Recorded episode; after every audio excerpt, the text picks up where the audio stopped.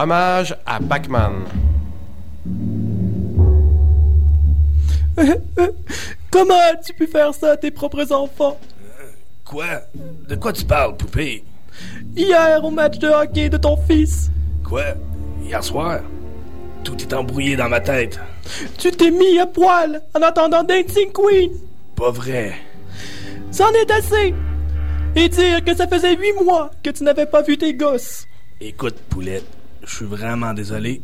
Je sais pas qu'est-ce qui m'a pris. C'est cette maudite drogue qui te gruge. Ben non, ben non. Depuis que tu prends tes pilules blanches, tu n'es plus le même. Mais non, ma chérie, laisse-moi t'expliquer. Non, ça va faire. Maintenant, je, je te quitte, Pac-Man. Mais, mais, chérie.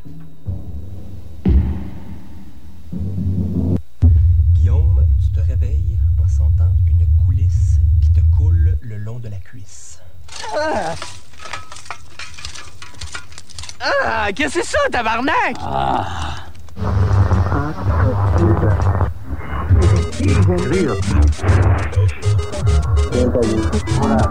Paladin niveau 66. Archimage 55. Ok. Vous avez, euh, vous avez continué à jouer euh, toutes les semaines depuis 15 ans.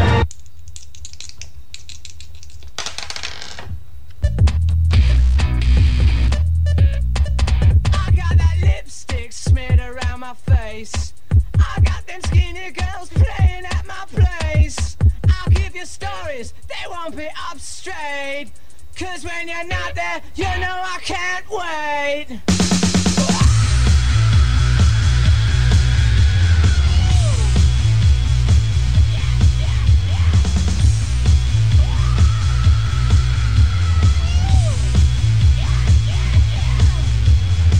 This ain't the first time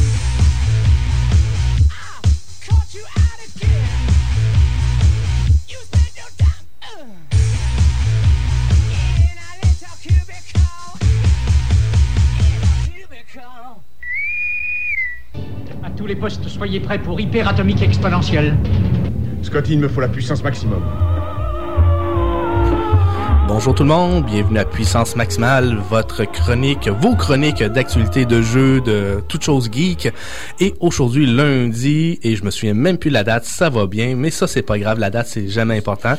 Lundi le 14... Le 11 12, avril. 11, et voilà, j'étais tout mélangé, c'est pas grave, ça doit être les petites pilules blanches qu'on parlait du début. Donc aujourd'hui, une émission très remplie. Euh, bien sûr, on va faire un petit tour de table pour euh, que tout le monde puisse s'introduire et mentionner de quoi ils vont parler. Il y en a bien sûr toujours en arrière notre ami François qui, va, qui fait la console et que lui-même est tout déboussolé euh, du, la petite intro.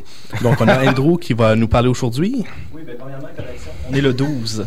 On est le là. 12. On est le 12. Donc, euh, en fait, euh, oui, ben moi, ben je vais parler avec, je vais venir avec ma chronique Nippon aujourd'hui, parler d'un phénomène social et d'un animé qui va être dans le fond euh, les Ikikomori et euh, l'animé relié à ça qui va être Welcome to NHK. Welcome to NHK. Et euh, on va y aller avec Pierre-André, que je me suis pas trompé, c'est bon, c'est bon. Euh, bravo, bravo. On se sera trompé sur la date, mais on se trompera pas sur les noms des animateurs.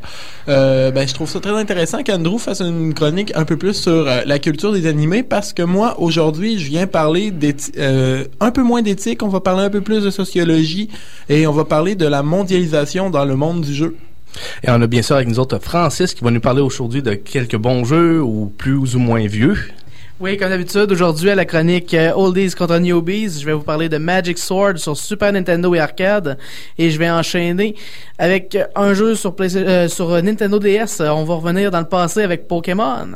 Alright. Et moi de mon côté, bien sûr, si le temps le permet, parce qu'on a une émission très chargée, je vais vous donner mes impressions du bêta de StarCraft 2 auquel que je participe en ce moment. Donc pas de trop de détails particuliers, mais mes chanceux. impressions du jeu. Ça va être le fun. Oui, tout à fait. T'es vraiment un privilégié, mon Guillaume. Je suis jaloux. Sinon, ben, Puissance Maximale, c'est aussi de la musique. On va écouter WD-40 et tous les animaux sont mes amis. Vous êtes à Puissance Maximale.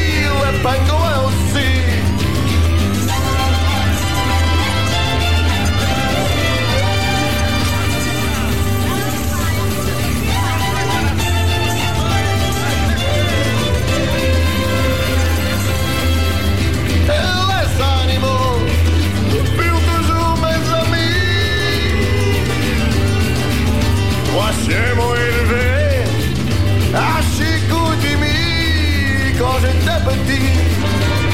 Tous les années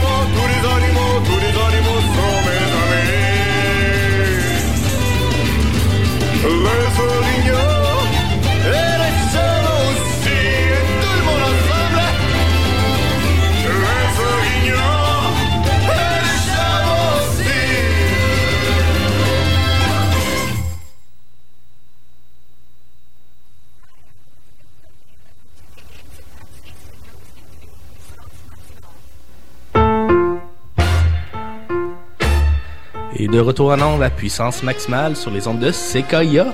Euh, donc, on va commencer avec Pierre-André qui va nous parler sociologie, c'est ça? Sociologie un peu, mais plus mondialisation dans le domaine du jeu.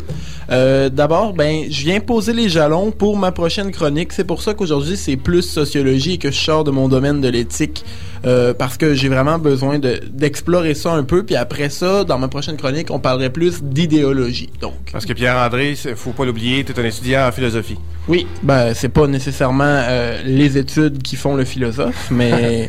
Ça, suffit de s'interroger. hein. Je suis un philosophe, je me suis interrogé. Exactement. Euh, Quelle ça- heure est-il? Et voilà. Ça peut, ça peut être, tant qu'il y a une démarche, une structure, euh, ça, ça peut être reconnu.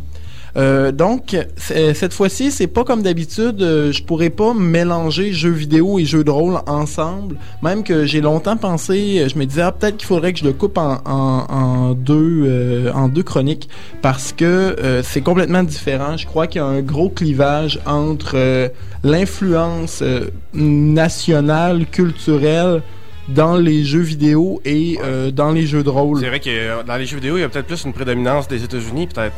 Exactement. Puis je dirais qu'il y a aussi un côté dilué euh, dans le sens où on peut avoir des jeux de rôle qui vont être vraiment influencés par le milieu où ils sont produits, tandis que euh, dans le domaine du jeu vidéo, on va parler d'un standard. Et ce standard-là, c'est souvent euh, justement le standard américanisé. Euh, donc c'est ça. Le jeu de rôle aussi est moins euh, un produit de masse. Euh, je pense qu'on peut plus comparer le jeu vidéo au cinéma, qui est pour Monsieur, Madame, tout le monde et qui doit être vendu en grande quantité, tandis que le jeu de rôle va être fait à plus petit tirage pour une clientèle plus sélective. Donc on peut se permettre d'aller plus en profondeur mais euh, tandis que le jeu vidéo, on essaye de pas nécessairement de ne pas choquer, c'est la première chose qui me venait en tête, mais on essaye de ne pas dérouter euh, le joueur en, en lui demandant euh, des, des connaissances. euh. et ça, ça s'est vu aussi dernièrement. Je sais pas s'il y en a qui sont allés sur euh, le, le- le blog Kodaku. Ils ont fait un spécial où ils parlaient justement de la religion dans euh, les jeux vidéo. C'est pendant toute la semaine passée, donc quelqu'un qui Ah oui, pourrait il y y a eu un aller. spécial là-dessus, à cause de Pâques. Euh, exactement. Donc euh, pendant tout ce temps-là, si euh, on peut reculer là, sur le blog, c'est pas très loin. Vous allez voir divers articles qui sont euh, sur euh, la présence des religions parce que comme il euh, présentait, il y a eu une purge des religions dans les années 90 euh, dans les jeux vidéo, alors qu'avant, quand on, on voyait les les tout premiers jeux, il y avait plus des références religieuses, euh, chrétiennes, tout ça. Maintenant, c'est comme censuré pour pas froisser de gens. Tandis que euh, dans le domaine du jeu de rôle, je crois qu'il y a beaucoup plus de références. C'est peut-être parce que le jeu de rôle est plus près de la littérature. On s'attend nécessairement que les gens qui vont s'attaquer à un jeu de rôle, à un manuel, n'ont pas peur des livres pour autant. Donc, on, on peut-être... euh, Mais souvent aussi dans les jeux vidéo, c'est plus des religions actuelles qui prennent, tandis que dans le jeu de rôle, c'est des nouvelles religions qui ont pris des, des morceaux à, gauche puis à droite, puis qui créent une nouvelle religion, exemple du dieu de la nature ou autre. Donc c'est pas nécessairement le même aspect de tout à fait de la religion, mais bien les deux se rel- relient quand même quelque part. Là. Oui, oui, exactement.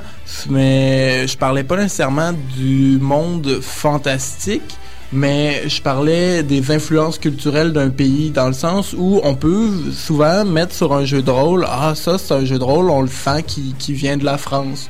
Ce jeu de rôle-là est plus euh, est plus proche de son pays de production que les jeux de rôle qui ont une espèce de standard. Euh, les jeux vidéo, excusez-moi, je parlais des jeux vidéo. Euh, dans les jeux vidéo, j'ai vu deux strates. On a un autre, on a le standard américain, je pourrais dire. C'est sûr, il y a des exceptions. Il faut, faut que je rentre dans les généralités. faut que j'ai un peu des préjugés si on veut être capable de, de parler de quelque chose.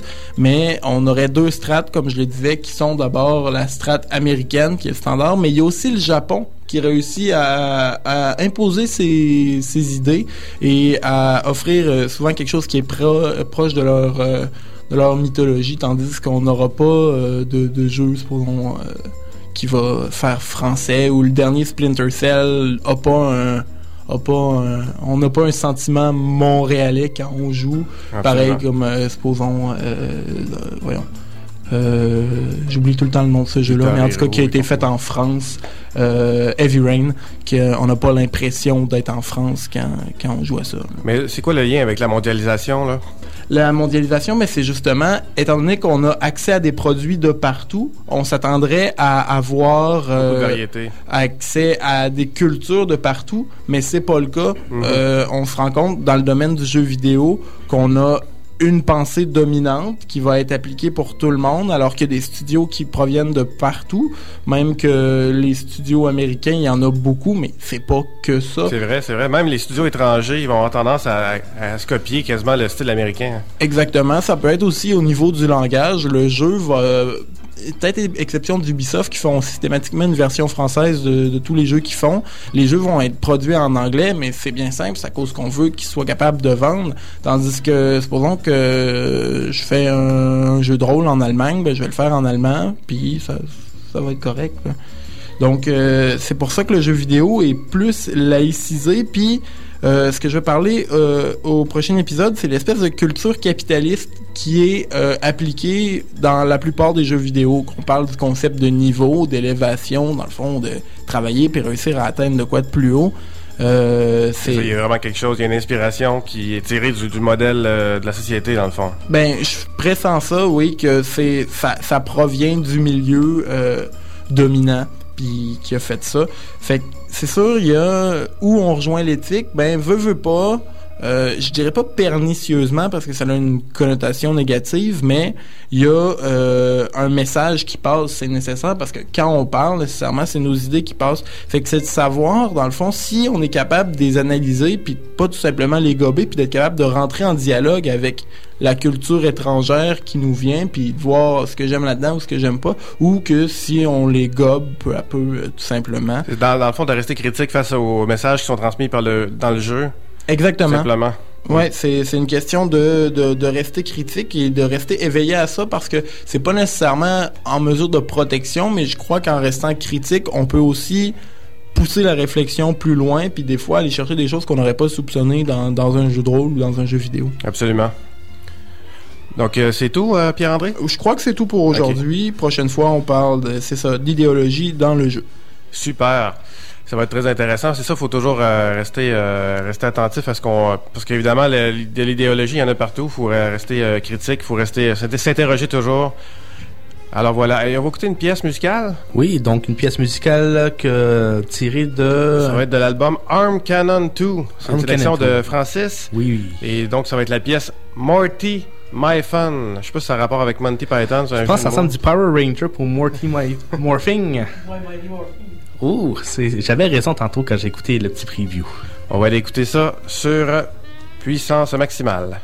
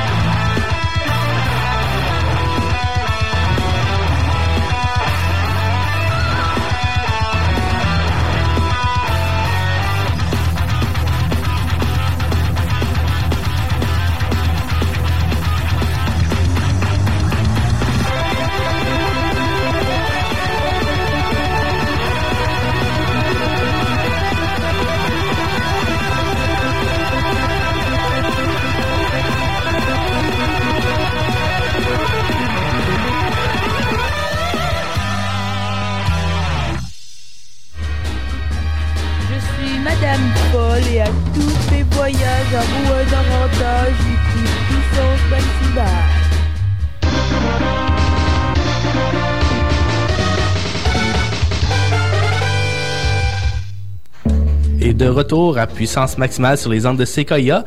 Et on va y aller avec la chronique de Francis. Salut Yes. Francis. Bonjour tout le monde. Donc euh, aujourd'hui à Oldie contre Newbie, deux jeux très intéressants qui ont marqué euh, ma jeunesse les deux, y compris le Newbie de, de que je vais vous parler aujourd'hui finalement qui lui a malgré tout marqué ma jeunesse aussi.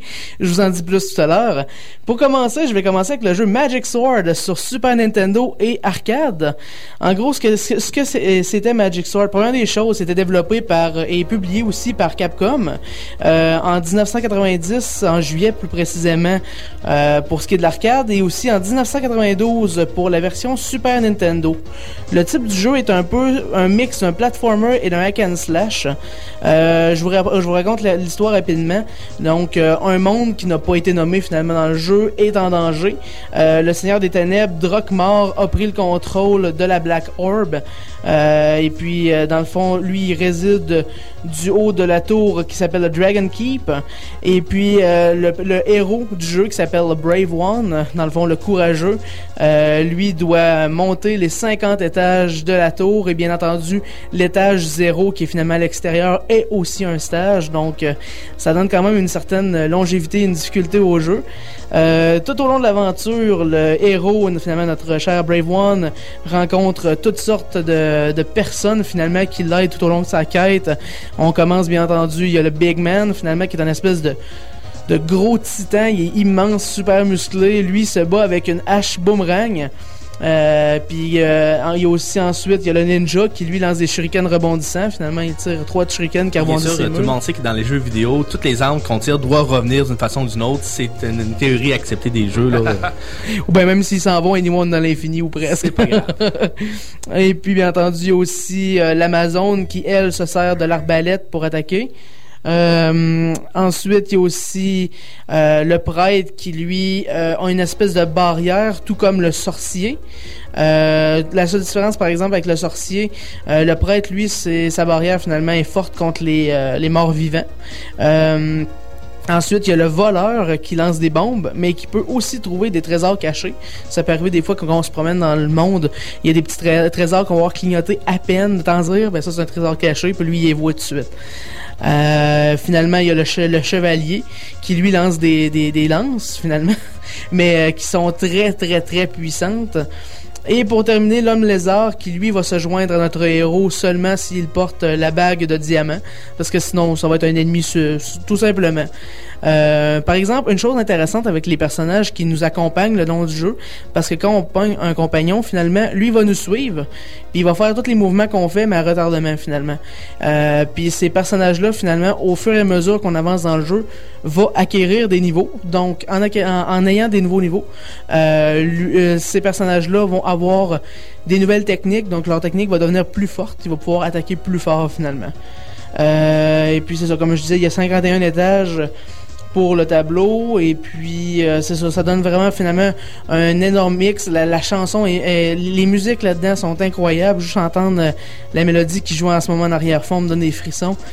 Et puis euh, et, finalement aussi, pour les personnes qui sont intéressées, étant donné que le jeu était soit à l'arcade ou au Super Nintendo, euh, il va y avoir possibilité de se le procurer soit sur Xbox Live Arcade ou sur PlayStation Network euh, dès jeudi, euh, grâce au, euh, au jeu qui vont sortir, qui va s'appeler le Final Fight Double Pack, qui va coûter 9,99 euh, entre autres sur PSN, sur Xbox Live Arcade, si je me souviens bien, c'est 800 points.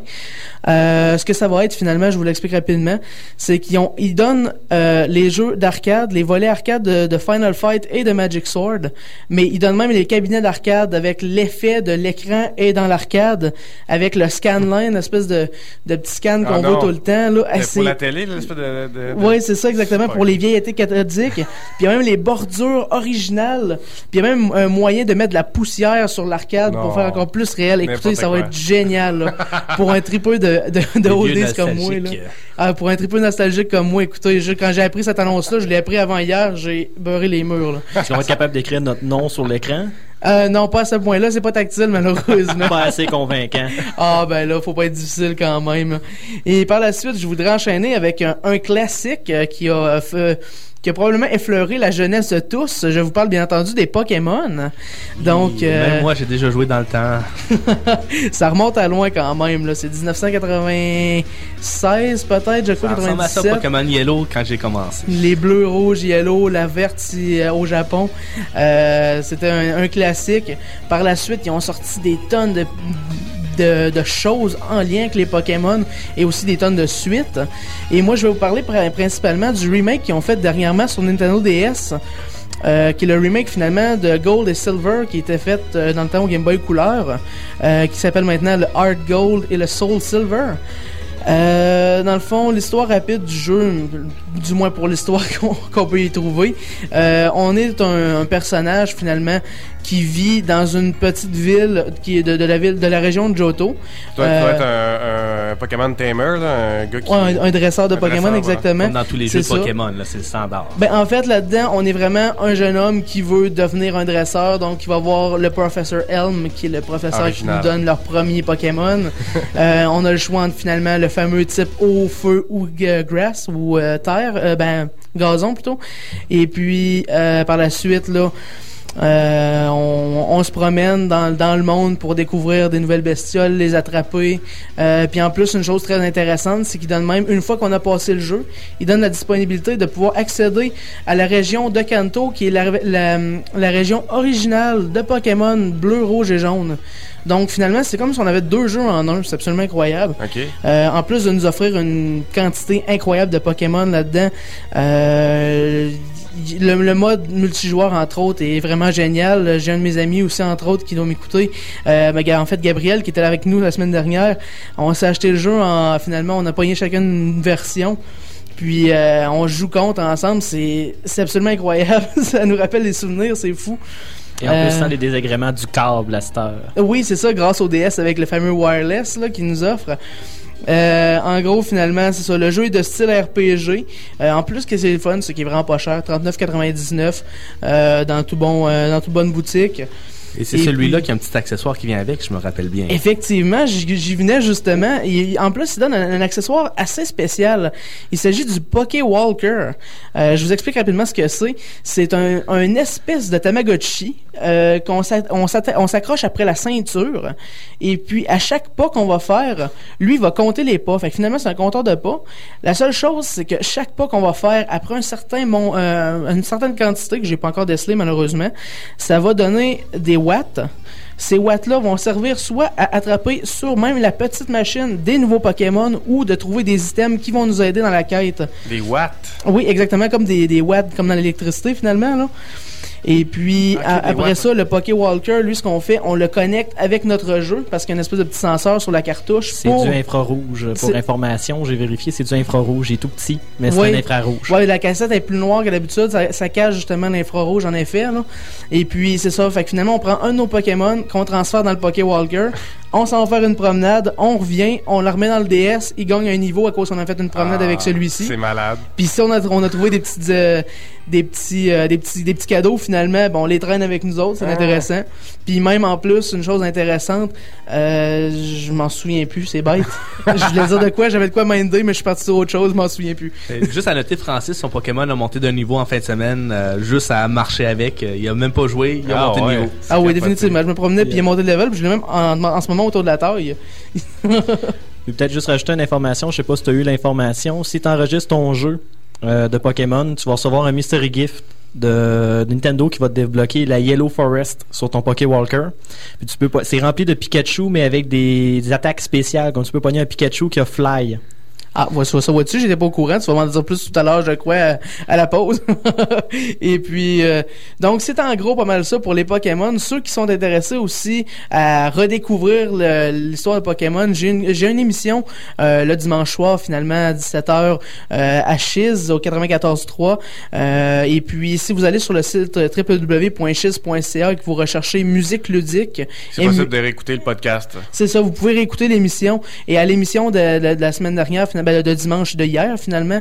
Euh, moi et Gabriel, qui est mon co-animateur, on a fait une grosse description finalement de l'univers Pokémon en son entier.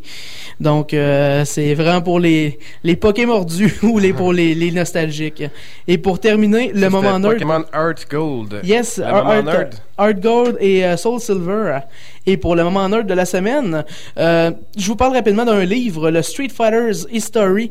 Finalement, c'est un livre qui contient euh, l'histoire des Street Fighter euh, en général. Euh, le, le livre coûtait 17,29 sur Amazon.ca. Il a été publié le 17 mars 2010 avec un beau 176 pages en couleur, euh, entièrement en anglais toutefois. Donc, euh, je vous conseille fortement de lire ça pour les adeptes de la série Street Fighter. Merci beaucoup, Francis. Et donc, euh, de la chronique, euh, entre autres, sur les Pokémon. Et on va y aller en musique, François? On va écouter un groupe euh, bien, euh, bien rock, euh, pop rock. Ça s'appelle The Evaporators. Et la pièce s'appelle Nard Nest. Vous êtes à puissance maximale.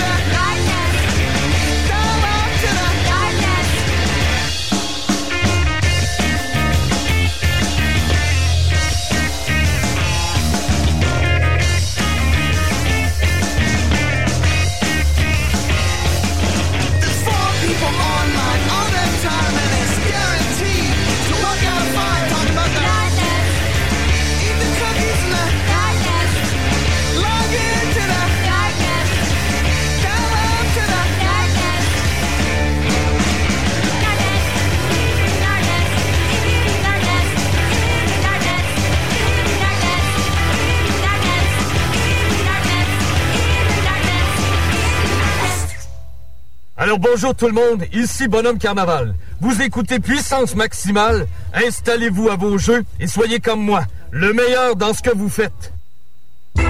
Et de retour à Puissance Maximale sur les ondes de Sequoia. Je vous rappelle que Puissance Maximale, c'est un site web aussi au www.puissancemaximale.com et les émissions sont en rediffusion que vous pouvez écouter euh, bien sûr euh, une fois euh, au courant de la semaine quand François a fait le dur travail de le mettre. Puis l'émission est diffusée à partir de Sequoia, mais c'est aussi rediffusée à C, euh, CIVR et euh, Abandonware Radio.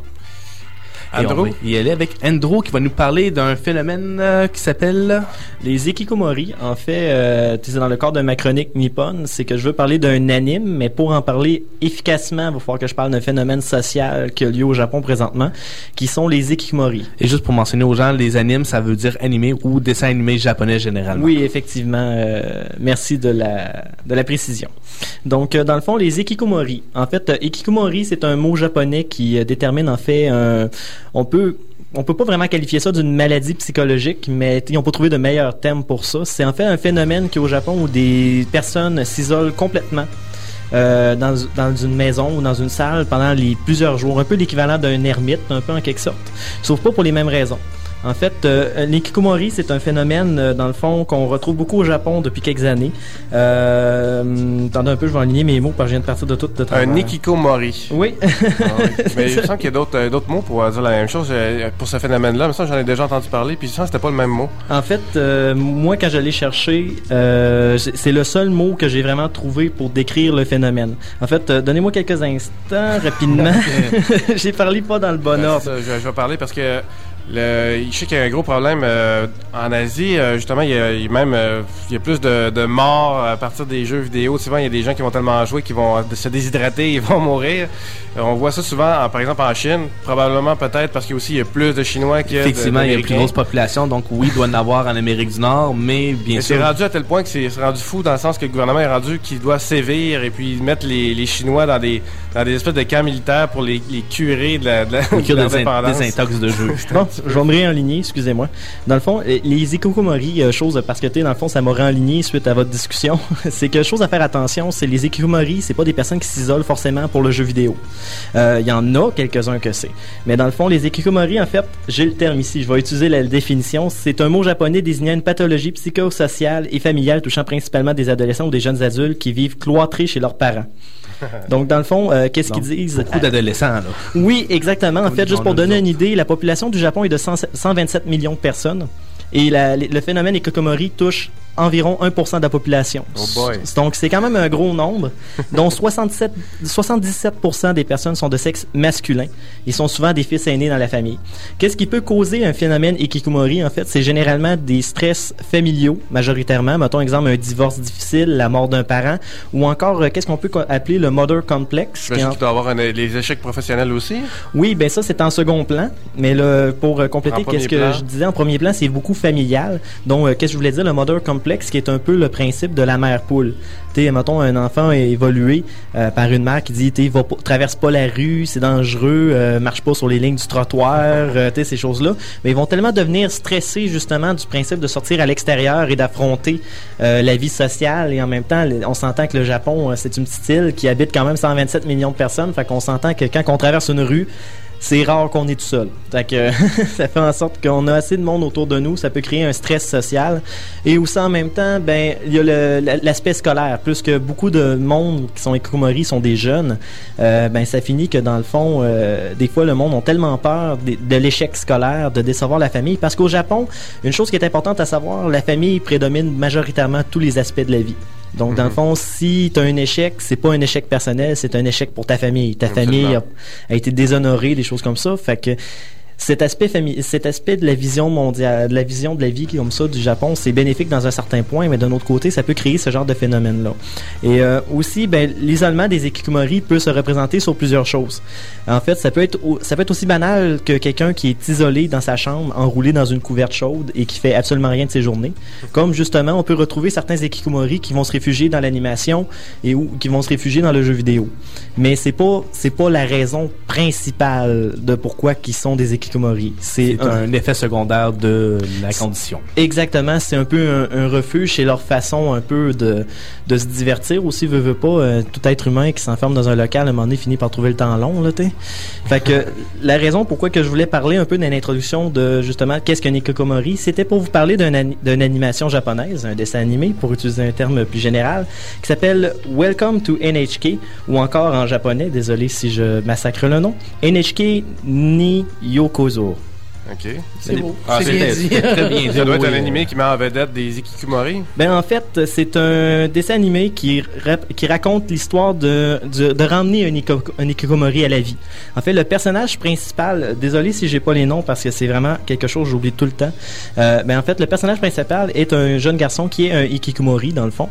Et euh, la série va raconter euh, l'évolution du retour à la vie externe et sociale de ce personnage-là par le biais de plusieurs petites aventures loufoques euh, mettant en scène des filles, évidemment, puisqu'on s'entend, on va s'entendre que c'est euh, souvent C'est euh, un animé, ça représente pas la, réalité, c'est ça Exactement. T'es un gars qui sort jamais de chez lui, tout le monde le sait, il va voir 15 amis de filles. là, Ça c'est- va être les plus belles filles, c'est sûr. Exactement. Mais tu sais, c'est le principe dans le fond, c'est que le, le type d'anime, de dessin animé que c'est, dans le fond, c'est du, du type shonen, donc ça est adapté pour les plus les adolescents. Et dans le fond, c'est un type comédie, drame psychologique et romantique. Donc dans le fond, euh, les Japonais on se cachera pas dès qu'on dans le romantique, c'est des petites aventures cocasses où on va avoir euh, des scènes un peu euh, embarrassantes entre le gars et la fille. Pas forcément de quoi pour choquer, mais mettons une fille qui va s'enfarger, va tomber sur le gars.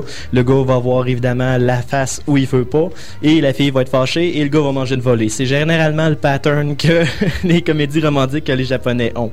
Et euh, dans le fond, c'est une série qui décrit quand même assez bien euh, justement l'aspect Kikomori.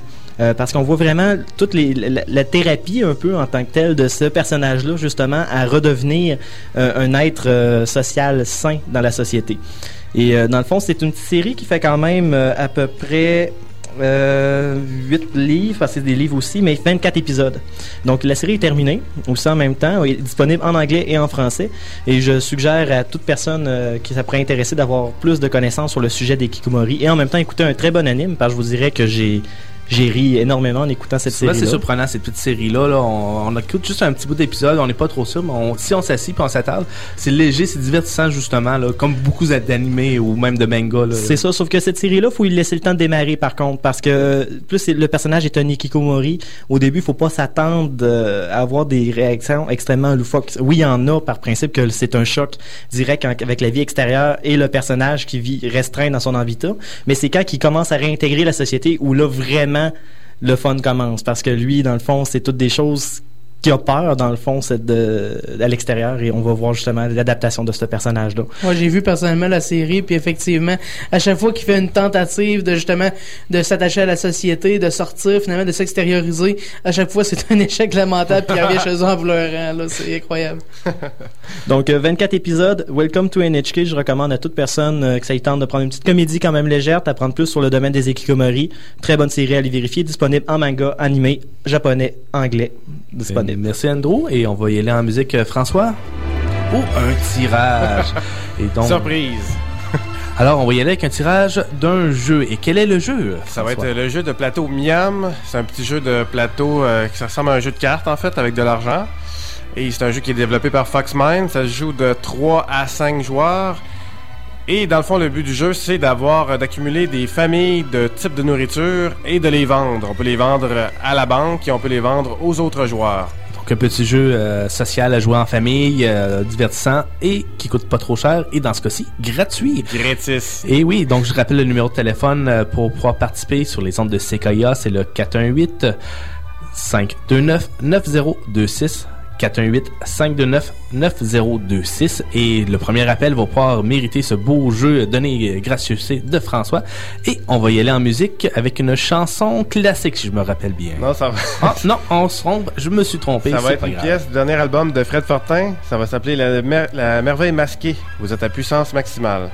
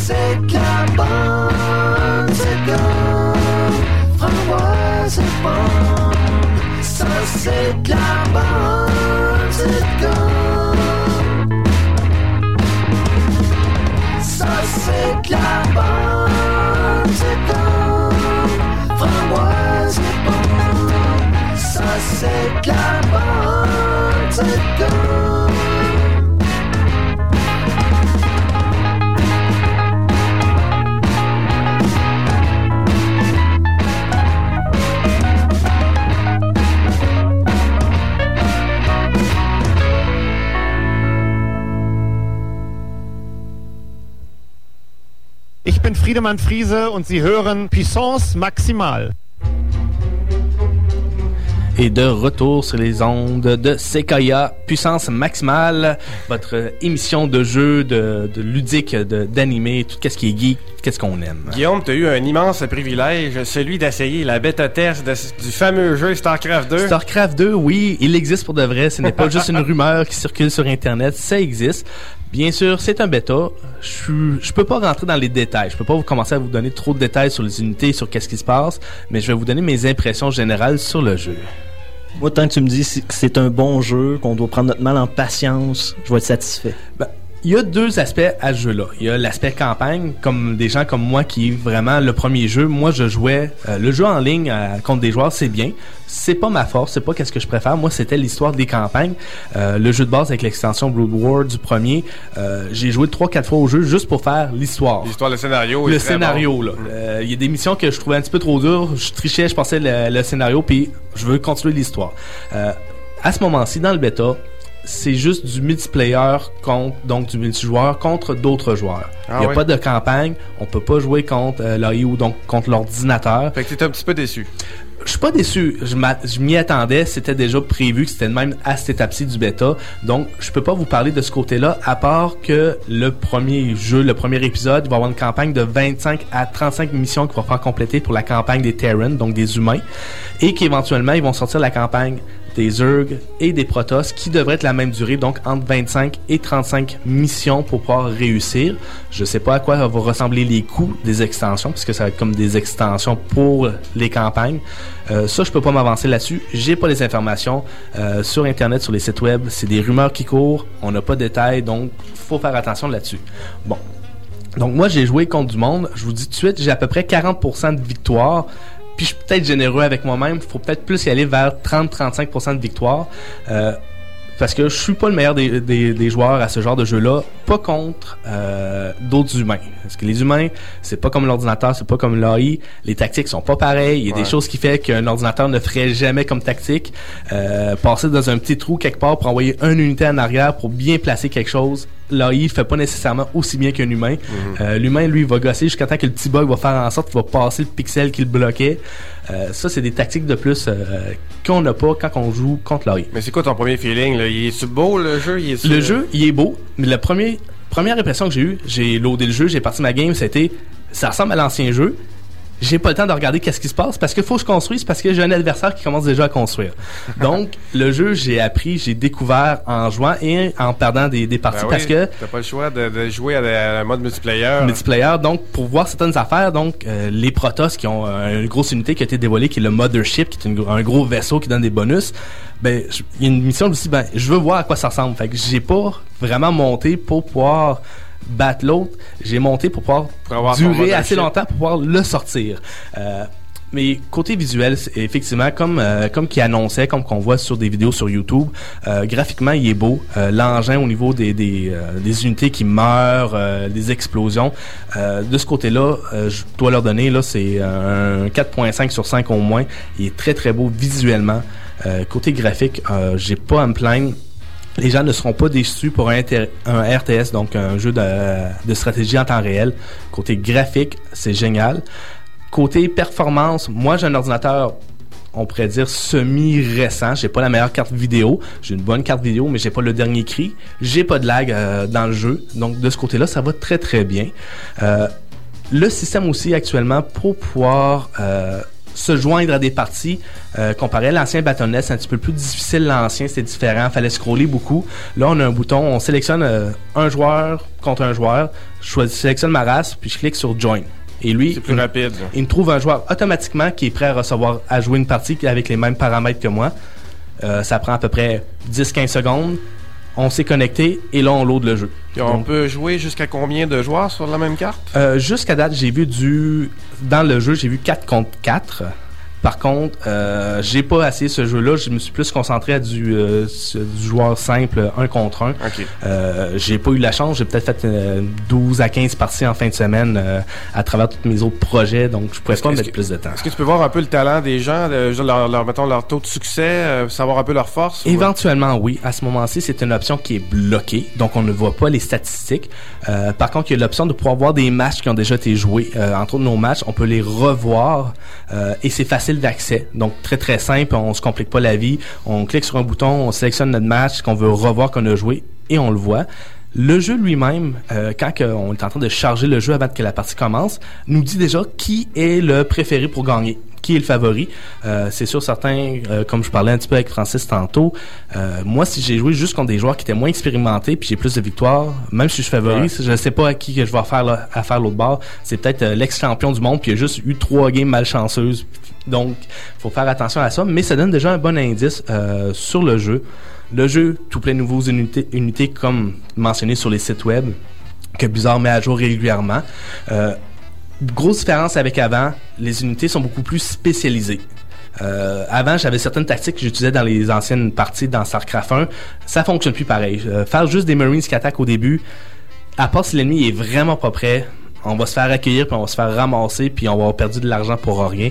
Euh, juste faire des unités volantes, pas nécessairement bon, parce que l'autre, il a mis quelques unités bons contre le volant. Ouais, en fait, c'est roche papier ciseaux, c'est-à-dire qu'il faut que tu varies. euh, Chaque unité a un facteur roche-papier-ciseaux. va être moins contre d'autres, mais généralement, qu'est-ce qui est bon pour une unité, il va avoir une faiblesse contre un autre type d'unité de l'autre côté. Euh, donc, beaucoup plus de variance de ce côté-ci. Donc, en théorie, devrait donner des parties où est-ce que plus ça avance, plus que les gens ont des armées mixtes. Euh, montées. donc plus d'armées nécessairement de carrier de Protoss qui avance et qui élimine la, la c'est carte ça. en avançant. C'est la, faiblesse du StarCraft 1, si on veut, là. Ben, la faiblesse, effectivement, puisqu'il y avait moins d'unités, à ce moment-ci, il y en a plus. J'ai pas pu tout développer parce qu'il y a Ben, C'est tellement de c'est pas choses. qu'il y avait moins d'unités, c'est juste qu'il y en avait juste une qui était forte. Ben, il y avait quelques unités, c'est ça. Les unités étaient beaucoup plus limitées dans leur rôle et dans leur force. À ce moment, dans le nouveau StarCraft, un petit peu plus d'unités, mais beaucoup plus diversifiées. Puis est-ce que l'infanterie, ça vaut la peine de les faire ou est-ce que c'est, euh, ça sert à rien? Ça a sa place surtout au début si on veut, euh, entre autres, résister à l'ennemi qui fait une sortie rapide. Euh, si on n'a pas fait de ces unités-là, euh, puis on se fait attaquer par des Zerg, on n'a aucune dé- défense. L'ennemi nous a attaqué avec 8 unités. On se fait ramasser parce qu'on n'a pas sorti nos 4 Marines dans le bunker. Mhm. Euh, juste ça, ça change tout. Donc, on n'a pas le choix au début d'en faire, euh, juste pour pouvoir se prévoir de si jamais l'ennemi attaque. Ok, mais plus tard dans, dans le jeu, ça sert à rien. À la rigueur, tu peux même aller faire tuer tes marines parce que t'en as pas besoin, dans le fond. Oui, c'est ça. Ben, en fait, on va les étudier à des endroits stratégiques pour, euh, exemple, peut-être juste faire, pendant qu'on attaque d'un côté, euh, les, dr- les descendre en arrière des lignes juste pour aller tuer ceux, les, dans le fond, les ennemis qui ramassent des ressources. Ils vont souvent être plus utilisés pour ça, en arrière-plan, plus loin dans une partie, Pour faire des escarmouches avec l'ennemi. Oui, et euh, comme le jeu, comme je disais tantôt, très très beau visuellement, très fluide, euh, un bon potentiel. euh, par contre, comme plusieurs personnes, il y a la campagne qu'on n'a pas de détails dessus, à part le nombre de parties que supposément ça va prendre pour compléter. Mais euh, je crois que c'est un jeu qui va faire encore garder euh, notre œil dessus. Euh, très bon potentiel juste par la, la version multijoueur de qu'est-ce que j'ai vu, euh, déjà meilleur que l'ancien. Et je peux juste imaginer le- les animations de l'histoire et l'histoire qui vont faire évoluer dans le jeu, qui devrait être euh, comme comme le premier, excellent, où est-ce qu'on va se dire, ben, je- le jeu, je suis pas bon, c'est pas grave, je veux juste jouer pour pouvoir savoir qu'est-ce qui se passe par la suite. Et là, justement, pour l'instant, qu'est-ce qu'il annonce peut-être pour l'histoire, là, euh, pour StarCraft 2? Ben, il en parle un peu du premier, de, la, de la campagne des, des Terran. J'imagine qu'il va y avoir des personnages qui vont venir. Oui, et le personnage de- du premier qui est euh, Reynard, je pense que c'est John Reynard. Ah, de- des Terrans. Jim Raynor. Jim Reynard. La Euh, princesse Kerrigan va sûrement venir aussi. euh, ben, au fait, Kerrigan est toujours là dans la, la campagne euh, des Zerg. La Queen of Blades. Oui, je me souviens plus. C'est, je pense que c'est Tassadar pour les Protoss qui est de retour, mais je suis pas sûr du nom. Euh, ou c'est Phoenix. C'est un des deux. Je me, je me mélange toujours entre les deux noms. Euh, les gros personnages des anciens sont de retour. Surtout Arcturus Minx, qui Arcturus a une- Minx. un très très gros point sur euh, les terrains. Si je me souviens bien de ce que j'ai vu, du moins des images, des quelques-unes au sujet de la campagne de StarCraft 2, euh, Arcturus, Ar- Arcturus Minx a une, euh, une immense euh, place dans le jeu. là. Effectivement, il a repris sa place qu'il a perdu lors euh, de la dernière campagne donc du StarCraft 1. Il a remis, il a regagné sa puissance et Jim Raynor, lui, euh, malheureusement, est comme désapparaît séparé un peu de la vie. Il est tanné. Il a vu que tout ce qu'il a fait, ça n'a Ouais. pas fonctionné. Et il est devenu un petit peu, euh, pas nécessairement alcoolique, mais il s'est retraité un peu. Il est devenu un mercenaire. Il fait des petits jobins à gauche et à droite. Et bien sûr, il se fait euh, Ouais, mélanger dans l'histoire du tout. C'est le rebelle gentil, là. C'est vraiment la grosse, les gros classiques. Comme dans les bons vieux classiques Et américains. Les terrains dans StarCraft sont toujours méchants. C'est ça que j'adore de ce jeu-là. Ça dépend lesquels. La force primaire en arrière des humains, oui, mais Jim Ouais, Raynor, lui, c'est le bons. bon gars rebelle qui veut changer le monde. Évidemment. Mais il y a toujours des guerres civiles dans les humains et des, c'est, c'est- c'est toujours euh, la, la pas du gain qui mène. Mais je te remercie beaucoup, Guillaume. Ça fait plaisir. StarCraft 2, surveillons ça, puis euh, on a très hâte de voir ça puis de jouer. Moi aussi. Sinon, on va aller écouter une pièce. Tiens, on va écouter une pièce encore de l'album euh, Arm Cannon 2. Ça va être la pièce Two Excellent Italian Siblings. Vous êtes à puissance Je connais maximale. pas ce jeu.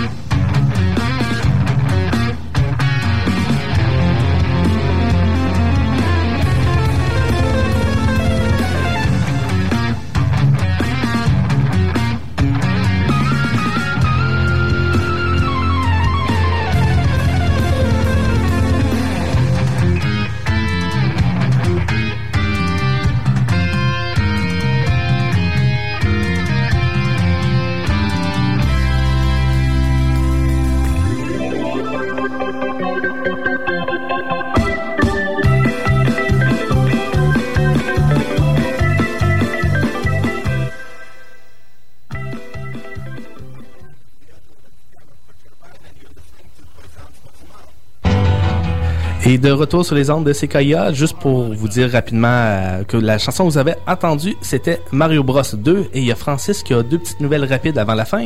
Oui, effectivement, la première, et euh, vous à la maison, euh, si vous êtes un joueur ou une joueuse de Warhammer Online, je vous conseille fortement d'aller faire un petit tour sur votre accédé ou peu importe la banque avec qui vous êtes pour aller voir votre compte en banque, parce que certains joueurs ont eu la malchance finalement d'être facturés et non pas une ni deux, mais 22 fois leur mensualité pour le jeu.